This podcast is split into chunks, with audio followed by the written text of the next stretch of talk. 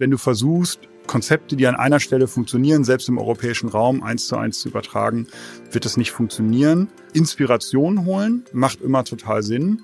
Grundsätzlich bin ich aber eher ein Freund davon, nicht aus einer Wettbewerbsbeobachtung zu lernen, sondern einfach auf den Konsumenten zu gucken, zu verstehen, was sind eigentlich seine Bedürfnisse.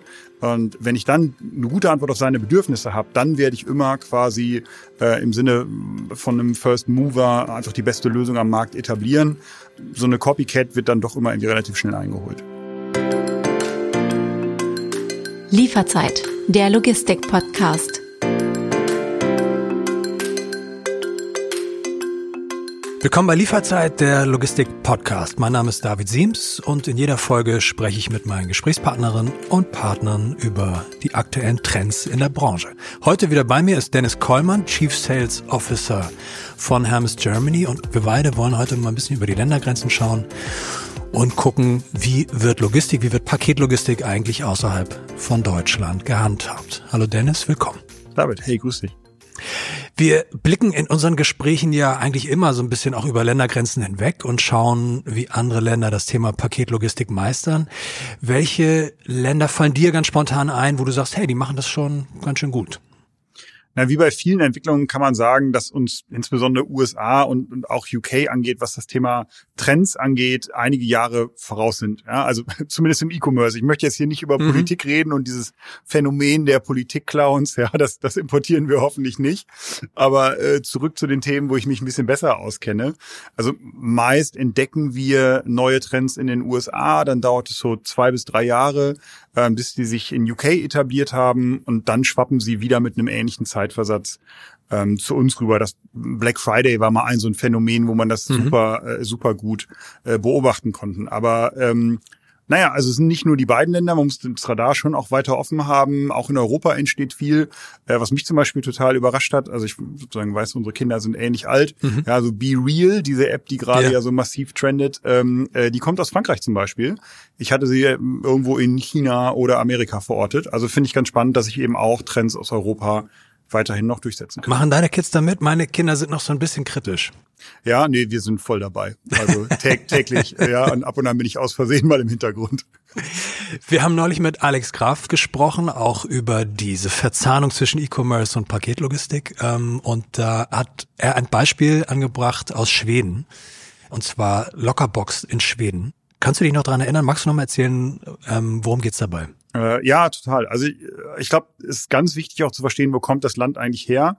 Ich selber habe vor, oh, ist schon 20 Jahre her leider, in Schweden mal studiert und mhm. selbst damals war Schweden eben immer schon ein Land, wo es keine Home Delivery gab, sondern alle Studenten haben sich quasi ihre Sendung am Postamt abgeholt.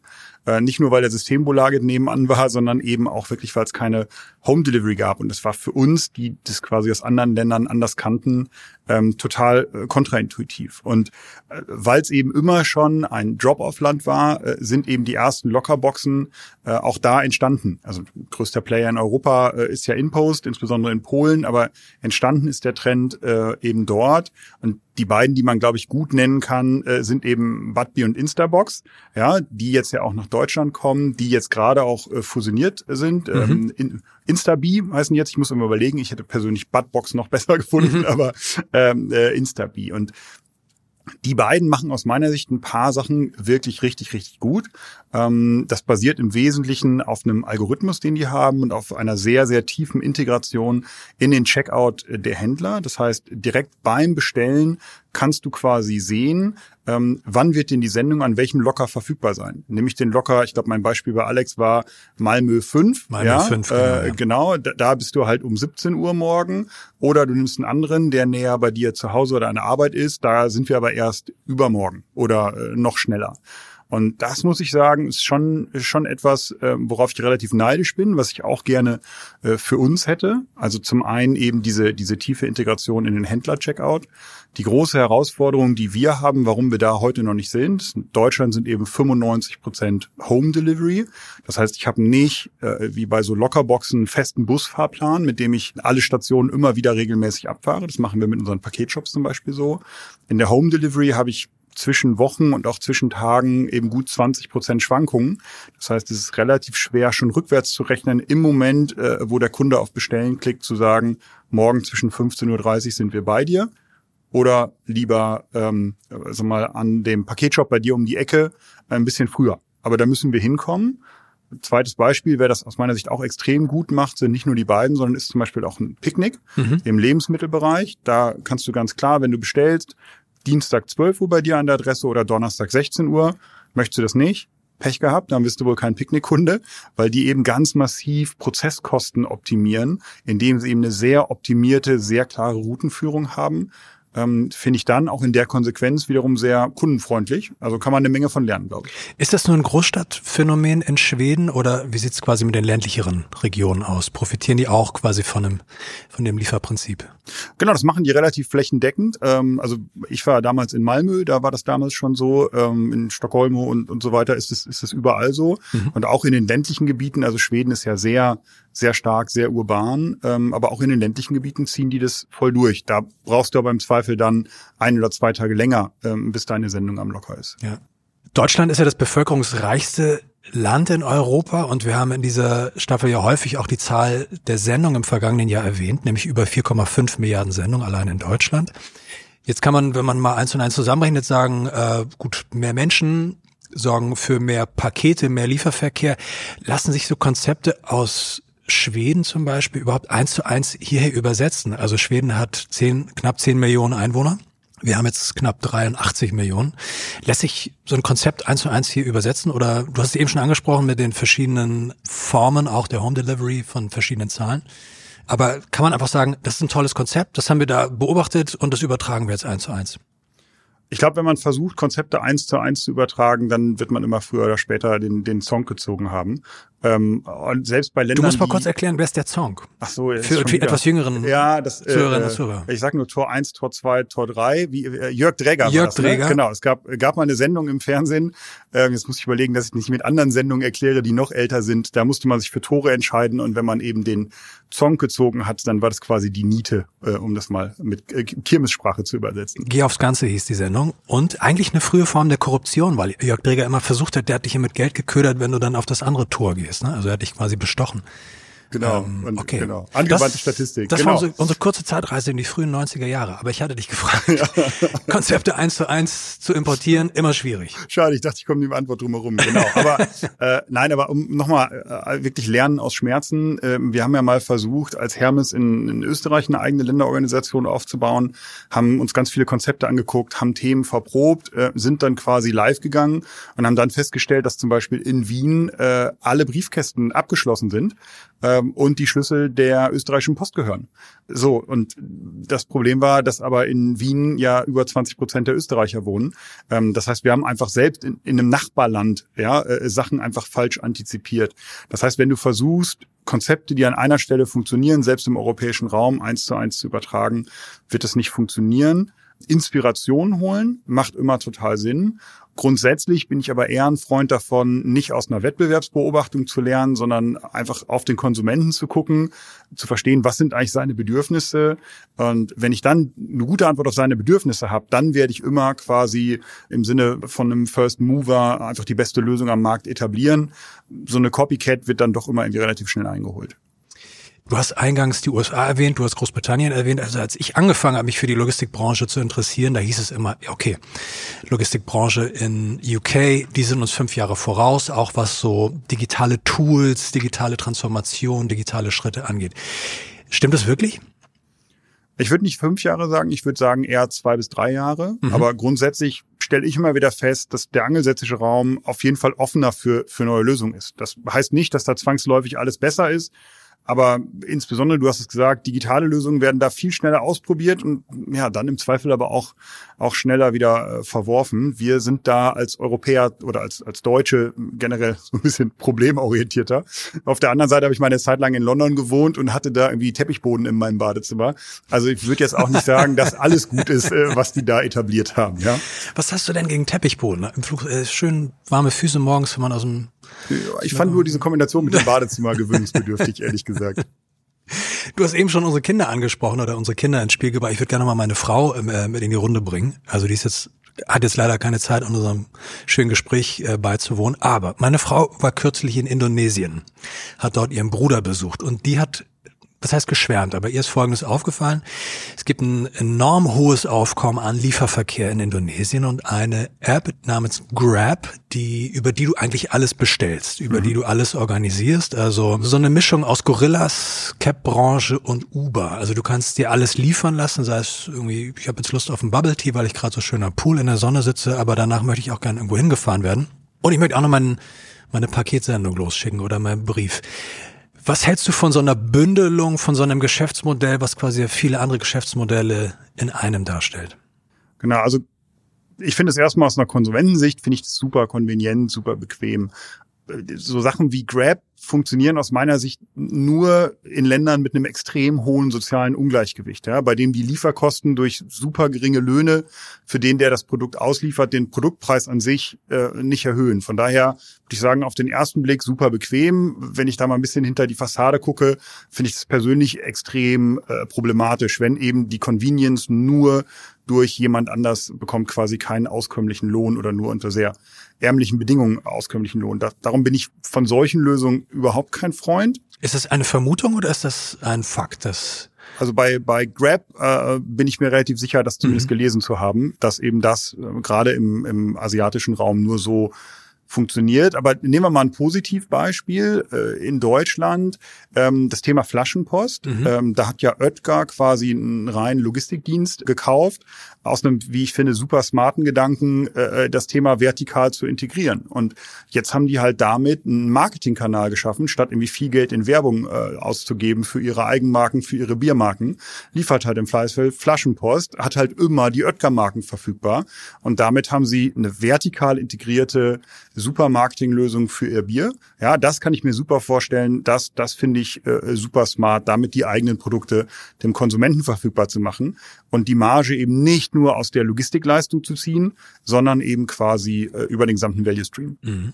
Du bist Chief Sales Officer und da ich ja hier auch mit einem Salesman spreche, ähm, lass uns mal auf den E-Commerce blicken. Für den Handel bedeutet international zu sein ja, dass man seine Waren oder dass ich meine Waren ja in zig verschiedene Länder verkaufen und sie vor allem da auch hin transportiert bekomme. Warum ist der Verkauf im Ausland so wichtig? Geht es einfach nur um die reinen Absatzzahlen oder warum ist auch die Präsenz im Ausland aktiv zu sein? Warum ist es wichtig für die eigene Marke? Genau, ich sehe da im Wesentlichen zwei Themen. Das eine, ich, ich potenziere natürlich meine potenzielle Kundenbasis sofort. Ja, lass uns mal auf einen deutschsprachigen Shop gucken, wenn der in den Dachraum geht. Ich habe überhaupt keinen Sprachunterschied und sofort erweitert sich meine Kundenbasis äh, massiv. Wenn ich dann meinen Shop, wenn ich ein intelligentes Shopsystem habe, äh, Shopify, whatever, wenn ich ein relativ kleiner Shop noch bin, dann kann ich sofort auf eine englischsprachige Variante gehen und kann damit quasi die ganze Welt ansprechen mhm. und habe eben eine viel, viel größere Kundenbasis, der ich mit im Zweifel deutlich geringen Prozesskosten, weil ich kann das weiterhin aus meinem einen Warehouse fulfillen, bis ich zumindest lokal eine gewisse Größe habe, äh, kann ich eben viel, viel mehr absetzen bei quasi Null Risiko. Und Null Risiko führt mich zu dem zweiten Thema. Wir sehen ja gerade in Deutschland eine, eine totale Konsumschwäche, sehen aber, dass in anderen Ländern sowohl das Thema Inflation auch als das Thema wirtschaftliche Abschwächung, Rezession deutlich, ähm, deutlich schwächer auftritt. Das heißt, ich diversifiziere eben meine Absatzmärkte und wenn in Markt A gerade ein Problem ist, dann kann ich in Markt B trotzdem sehr, sehr erfolgreich sein. Das heißt, neben mehr Kunden zu geringen Kosten balanciere ich eben auch wirtschaftliche Probleme in einzelnen Märkten äh, dadurch relativ gut aus. Mhm.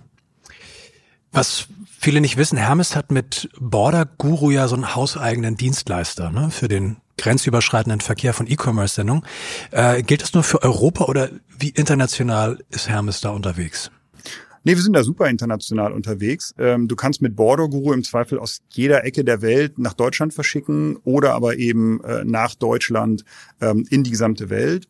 Wobei wir schon sagen müssen, die, die stärksten Streams sind eben aus China nach Deutschland und aus Deutschland ähm, in die EU, respektive auch in die USA. Das sind so die, die stärksten Trade Lanes, die wir da haben. Aber grundsätzlich ist eben jedes Land ansprechbar. Ich muss jetzt gemeinerweise an Vanuatu denken, diesen äh, Südstaat, äh, Südstaaten sage ich schon, äh, Südseeinsel. Ja. Äh, hatten wir mal in äh, in einer Podcast-Folge, da ging es um die äh, unglaublichen Logistikgeschichten.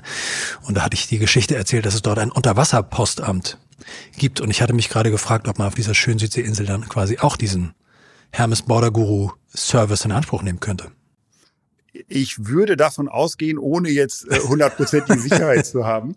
Ähm, äh, also wenn, wenn deine Frage ist, wie machten ihr das eigentlich, ja, dann ähm, suchen wir uns, wir sind eben nicht als Hermes in jedem Land äh, Klar, äh, ja. vor Ort. Ich habe eben sozusagen unsere Erfahrungen berichtet, dass wir schon in Österreich gescheitert sind. Von daher, äh, auch wenn ich sozusagen gerne Vanuatu machen würde, äh, sozusagen als Country äh, Deputy, ähm, haben wir uns in Europa quasi ein Netzwerk aus lokalen Partnern zusammengestellt, wirklich den, den jeweils Champions in ihrem Land. Das ist ja der Vorteil, wenn du keine eigenen Assets in dem Land hast, dann ja. kannst du immer gucken, wer ist eigentlich der Beste für meinen Bedarf. Und dann haben wir eben in den weiteren Ländern geguckt, wie viel Volumen haben wir da eigentlich? Macht das Sinn, für ein einzelnes Land einen Partner zu kontrahieren?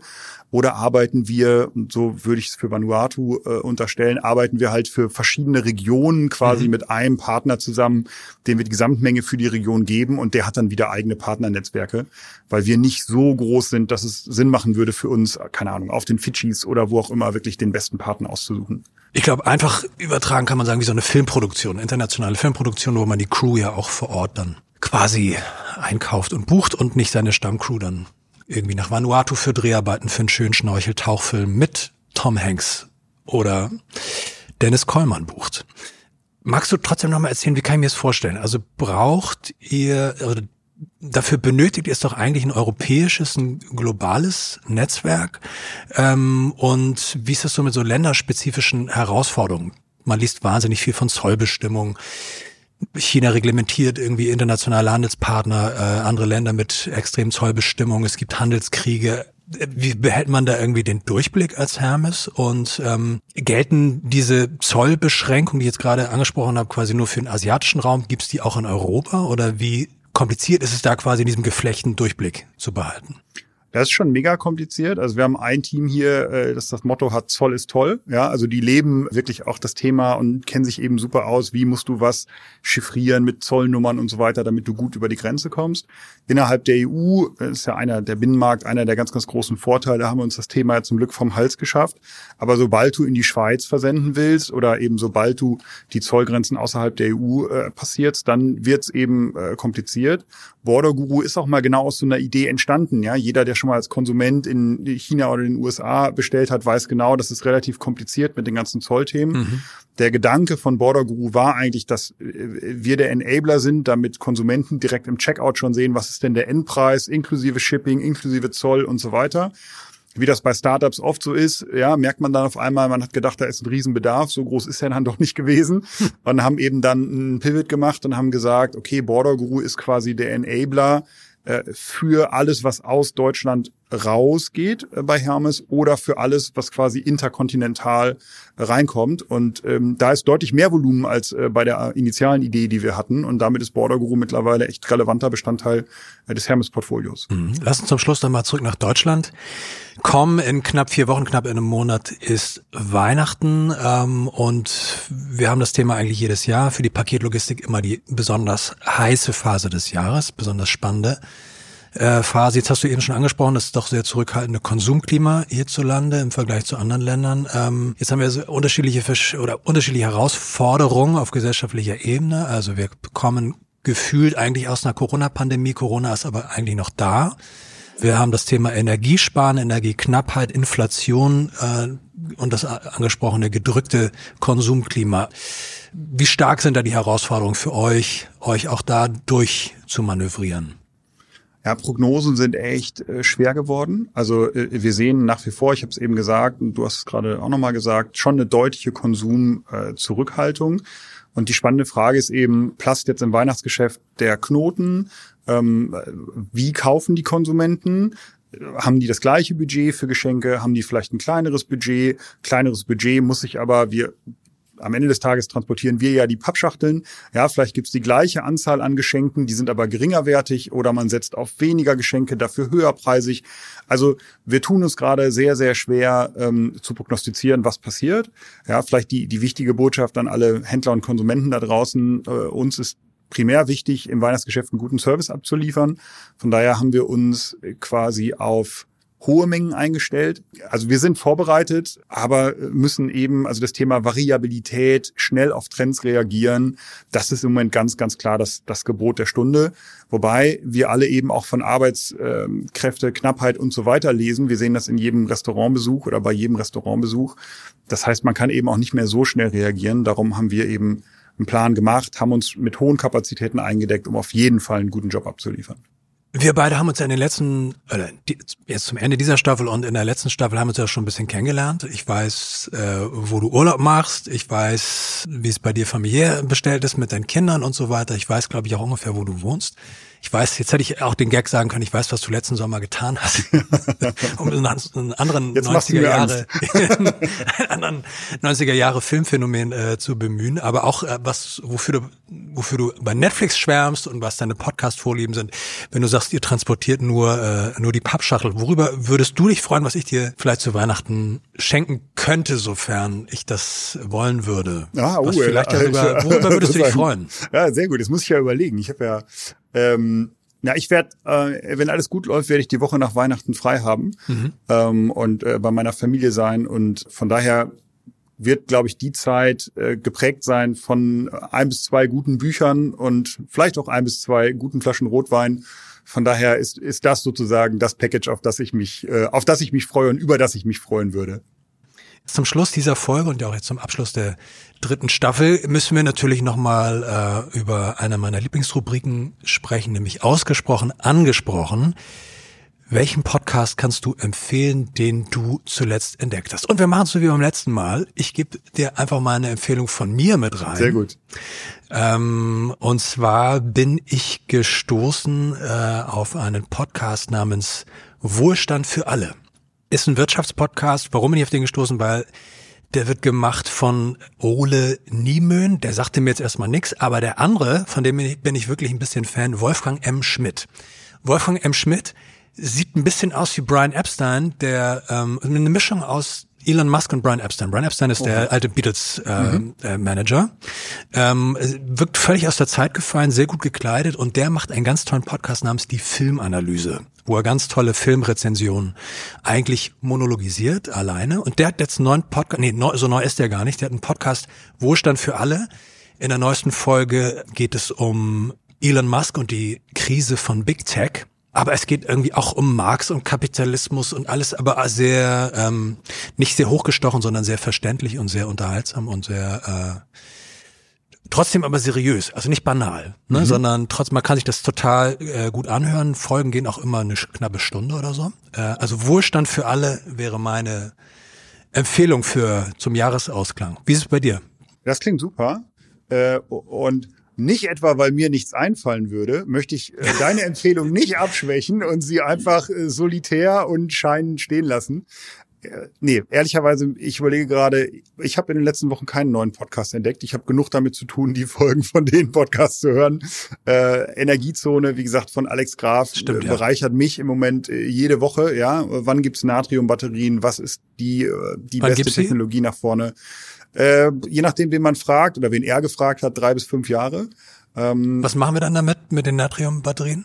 Da, damit fahren wir dann Auto und können äh, ganz viel speichern. Äh, und zwar ist dann Bad Reichenhall quasi der, der okay. Supplier of the Year.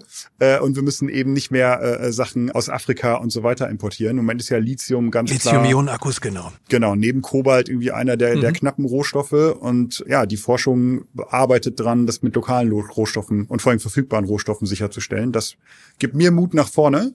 Und ähm, deinen Podcast werde ich mir anhören. Das klingt sehr gut. Natriumbatterien. Klingt so ein bisschen so, als würde man die auch irgendwie so im Reformhaus bekommen oder in der Apotheke oder so.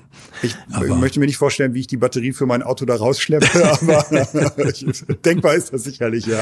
Okay. Dennis, vielen Dank für die heutige Lieferzeit. Hat mir wie immer sehr viel Spaß gemacht und ich wünsche dir und all unseren Hörerinnen und Hörern natürlich schon mal ein frohes Fest, frohe Weihnachten. Bleiben Sie uns treu, hören Sie alle anderen Lieferzeitfolgen überall da, wo es Podcasts gibt und erzählen Sie Ihren Freunden immer von Lieferzeit, empfehlen Sie uns weiter und ähm, Dennis, bis bald. Hat mir viel Spaß gemacht. Auf bald, danke dir.